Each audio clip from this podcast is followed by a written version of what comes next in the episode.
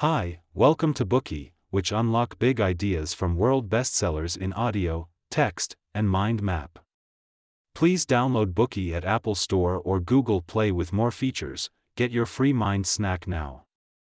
Today we unlock the book The Selfish Gene. The first edition of The Selfish Gene was released in 1976. Remarkably, in 2017, a public poll commissioned by the Royal Society ranked it as the most inspiring science book of all time. Although the book is immensely influential, it remains to be highly controversial and often misinterpreted. One of the controversies is the interpretation of the word selfish in the title. As we know, genes determine the traits and characteristics of organisms. For instance, they govern whether a person has brown or black eyes or blonde or black hair. Moreover, genes carry the genetic information of organisms, which is passed on from generation to generation. Because of how genes control the development of individual organisms, it seems to many readers that because genes are inherently selfish, so are the organisms that are completely controlled by their selfish genes. Therefore, it logically follows that human beings are born selfish. The environment cannot change an organism's innate selfishness, therefore cooperation, reciprocity, and mutual help amongst people are only delusions. Such misconceptions have impacted the worldviews and values of many readers. A teacher in a remote village wrote a reproachful letter to the author that one of his students was in tears after reading the book, saying that it had made his life empty and meaningless. The teacher, therefore, advised his student not to lend the book to his classmates, to prevent contaminating them with the same nihilistic pessimism. Another reader in Australia told Dawkins that the book made him unsure about his spiritual outlook in life, which caused a crisis in his personal life and even plunged him into depression for more than a decade. Is it true, as many readers believe, that living things are merely subjects to the control of their genes? What exactly does it mean, that genes are selfish. What is the correlation between the selfishness of genes and the selfishness of organisms? We will answer these questions for you in this Bookey. Next, we will review the book in three sections. Part 1 How do we define selfish genes? Part 2 Survival strategies under the control of selfish genes.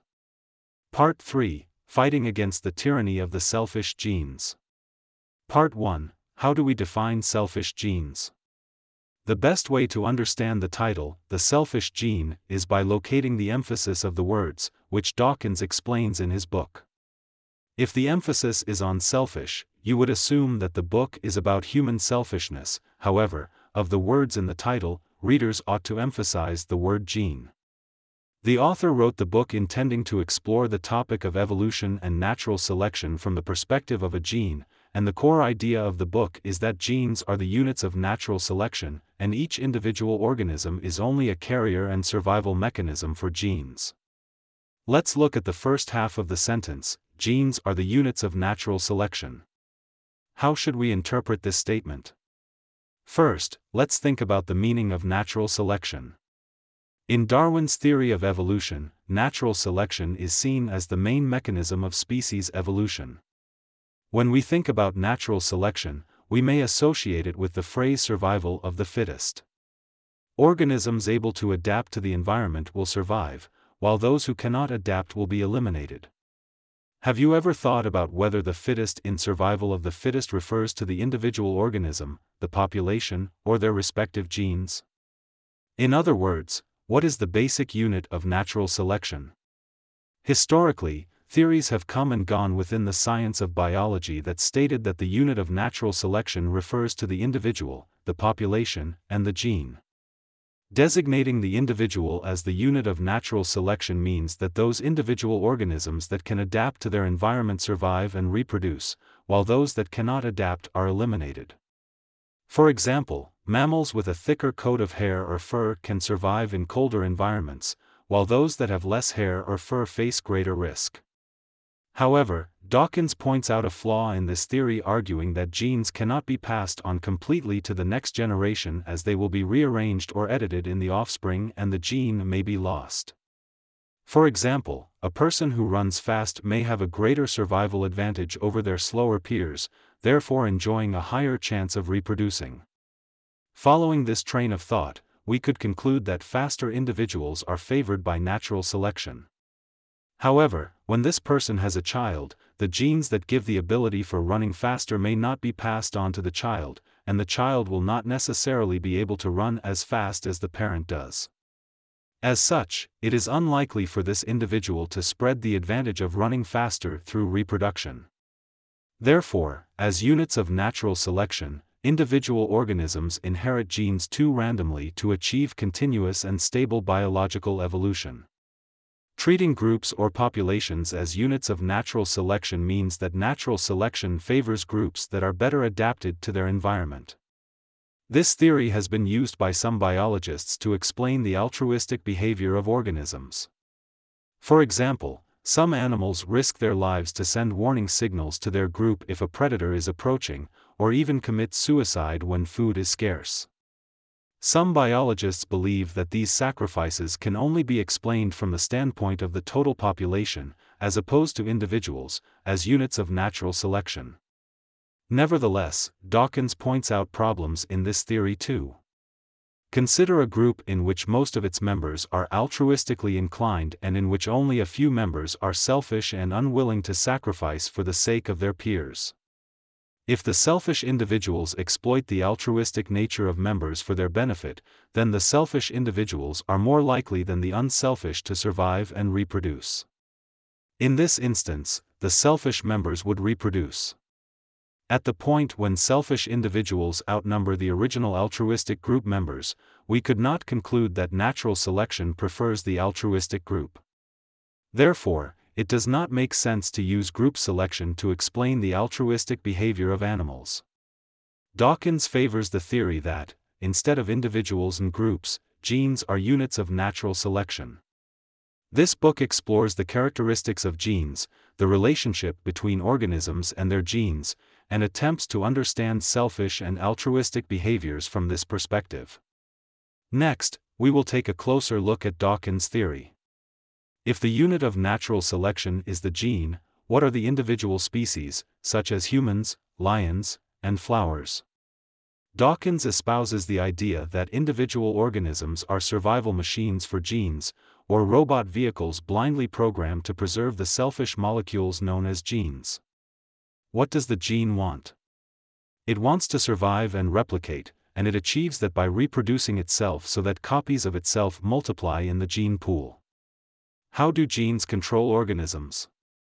Dawkins tells us that genes control organisms in the same way that a programmer controls a computer with code. Computer chess is a good analogy here. Computers can only learn to play chess on their own through programmed AI which is created by a programmer. How does the programmer control them? Do they manipulate the computer every moment like a puppeteer controls a puppet, telling it what to do at every move? No, the programmer simply pre-programs the computer with the rules of chess, strategies, tactics, and considerations, and the computer plays autonomously according to these rules. Loosely speaking, genes control organisms in the same way that programmers control computers. They do everything they can to pre-program organisms' brains to help them cope with the complexities of the future. Once the genes have written the strategy, the brain is responsible for the day-to-day execution. At this point, we have understood the relationship between genes and individual organisms. Nevertheless, one key question remains. What does the selfish gene mean? Are genes actually selfish? Genes are units of natural selection. This means that in the process of evolution, genes compete with other genes. Dawkins states that the successful genes that win and reproduce have a defining characteristic, which is ruthless selfishness. This selfishness in genes will usually give rise to selfishness in individual behavior. Holding this belief, one may feel conflicted and feel that the world has become a less beautiful place. One may also think Dawkins is talking nonsense because we know of countless examples that prove living organisms are not entirely selfish. Dawkins clarifies the meaning of selfishness in his book. He emphasizes that his definition of selfishness is not subjective, but behavioral.